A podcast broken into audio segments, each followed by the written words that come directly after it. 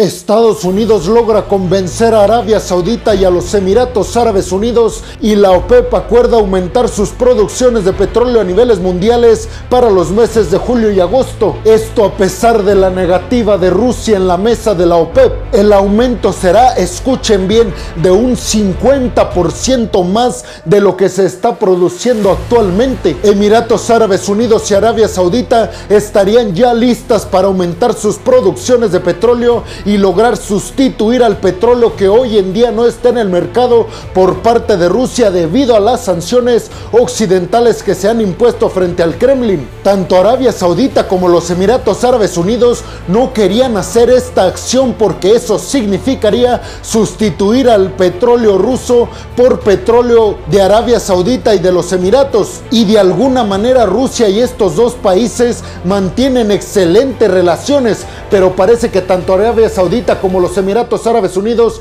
finalmente se han posicionado del lado estadounidense. Joe Biden está próximo a agendar una visita a Arabia Saudita y a los Emiratos Árabes Unidos y va con la total convicción de convencerlos de que sustituyan por completo y para siempre a Rusia en el mercado del petróleo. Se dice que por debajo de la mesa el presidente de los Estados Unidos, Joe Biden, cuando vaya a Arabia Saudita y a los Emiratos para acordar suplir a Rusia en el mercado occidental. En cuanto al petróleo se refiere, Estados Unidos le estaría dando a los Emiratos y Arabia Saudita apoyo militar y envío de armas a estos países. Que recordemos, hoy en día no se está enviando tanto armamento a estos dos países por parte de Estados Unidos porque no quieren que se siga proliferando todos los problemas bélicos en toda la región del Golfo. Pero aunado a esto le prohíben a estos dos países comprarle armamento a Rusia. De ahí el conflicto que se ha desatado diplomáticamente hablando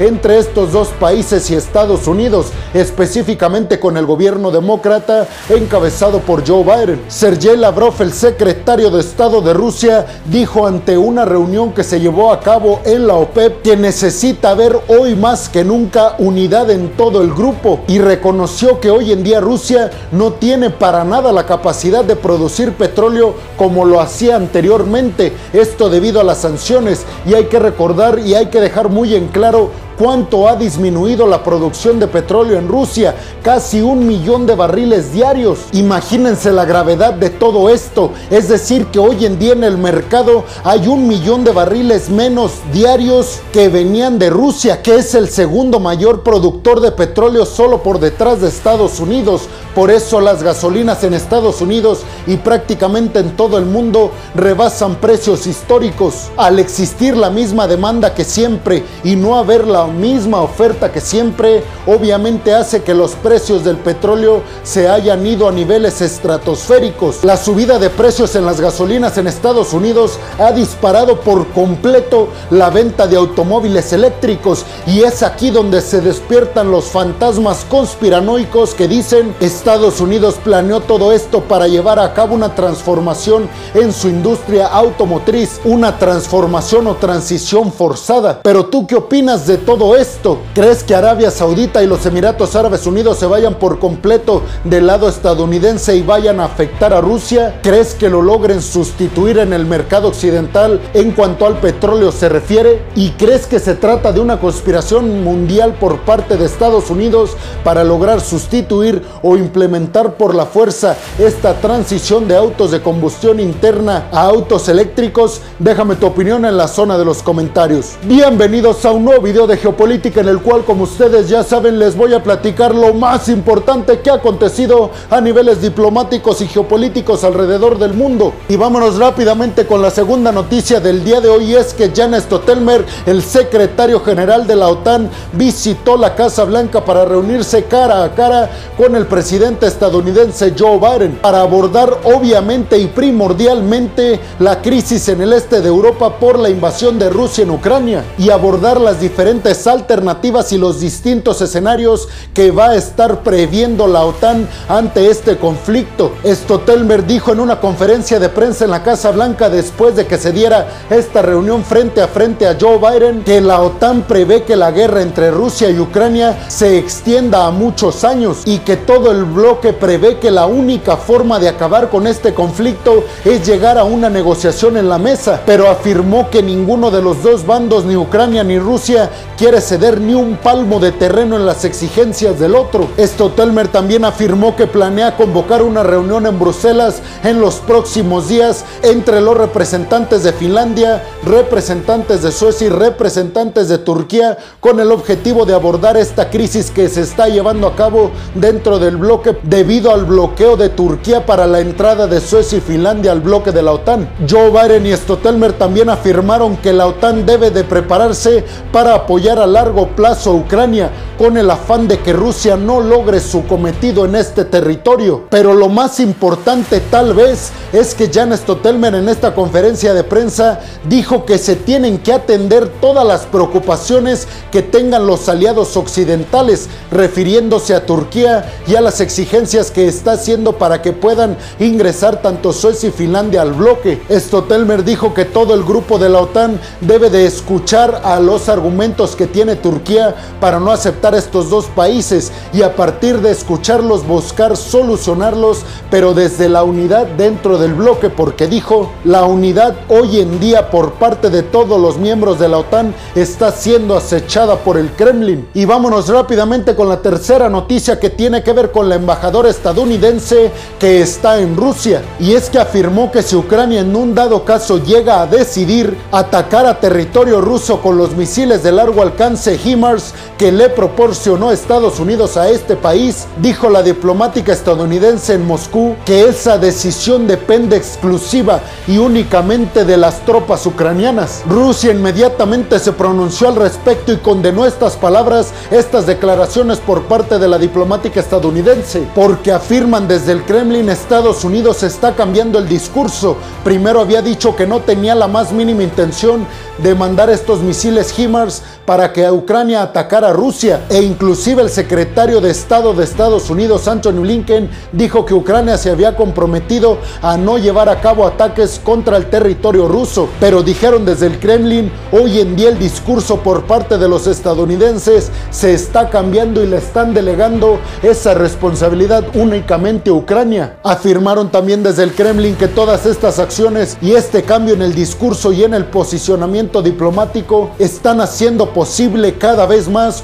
un posible confrontamiento directo entre Estados Unidos y Rusia. La diplomática estadounidense volvió a contestar y dijo que ella se refería únicamente a que desde Estados Unidos por supuesto que quieren que Ucrania utilice estos misiles HIMARS únicamente con el objetivo de defenderse y no ofender a territorio ruso, pero dijo al final de cuentas esa responsabilidad recae en el compromiso que Ucrania de no hacerlo. Pero tú qué piensas de las exigencias del Kremlin con este envío de misiles de largo alcance que hizo Estados Unidos a Ucrania? Déjame tu opinión en la zona de los comentarios. Y vámonos rápidamente con la cuarta noticia del día de hoy es que el periódico británico The Guardian está poniendo oficialmente en la mesa una posible victoria económica a corto plazo por parte de Rusia frente a los aliados occidentales, ya que dijeron desde el periódico británico las sanciones que ha impuesto Occidente frente a Rusia han terminado por afectar más a todos los países del bloque occidental que a la propia Rusia, que es el país sancionado. Sin embargo, también el periódico británico aseguró que la reputación y la credibilidad en Rusia, pero sobre todo en Putin, están absoluta y totalmente desgastadas y que toda la comunidad internacional, inclusive sus socios más cercanos, refiriéndose a Irán y a China, hoy en día se piensan dos veces en cerrar cualquier tipo de acuerdos con el oso ruso. Y vámonos con la quinta noticia del día de hoy que tiene que ver con Argentina y con Rusia. Y es que desde Argentina afirmaron que se sigue negando a sancionar económicamente a Rusia y a seguir toda esta línea muy fuerte económicamente hablando que tiene Occidente con Rusia. Y dejaron en claro desde Argentina que no se unirán a la postura que tienen desde Estados Unidos y desde la Unión Europea para tratar de afectar lo más que se pueda a Rusia porque piensan piensan lo mismo que el periódico The Guardian, que estas sanciones hoy en día están haciendo más daño que beneficio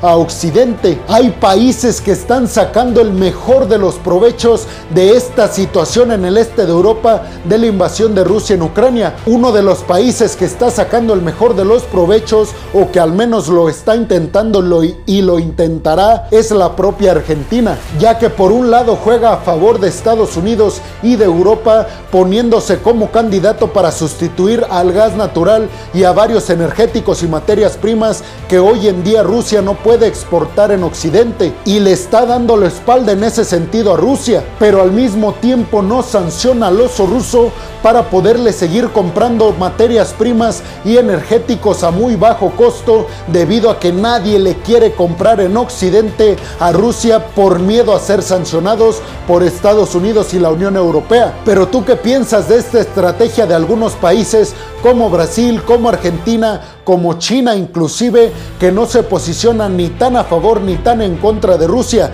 y que están sacando el mayor provecho económico y geopolítico para con ambos bandos. Déjame tu opinión en la zona de los comentarios. Y en la sexta y última noticia del día de hoy, Suecia, un país tradicional e históricamente neutral, suministrará armamento antibuque y antitanque a Ucrania para que se defienda de Rusia. Desde Suecia, la primera ministra también afirmó que planea ayudar a Ucrania con el financiamiento de sus fuerzas armadas. Esto para que sus tropas militares no piensen siquiera en abandonar el campo de batalla porque dicen desde Suecia, este conflicto también depende en gran medida y en gran parte de Occidente, refiriéndose a la obligación y a la necesidad de apoyar económica y militarmente Ucrania frente a Rusia. Y desde Rusia, por supuesto, ya lanzaron una advertencia muy pero muy directa y fuerte a Suecia por su ayuda militar y económica a Ucrania para que se defienda de Rusia. Y dijeron desde el Kremlin, este tipo de acciones a Suecia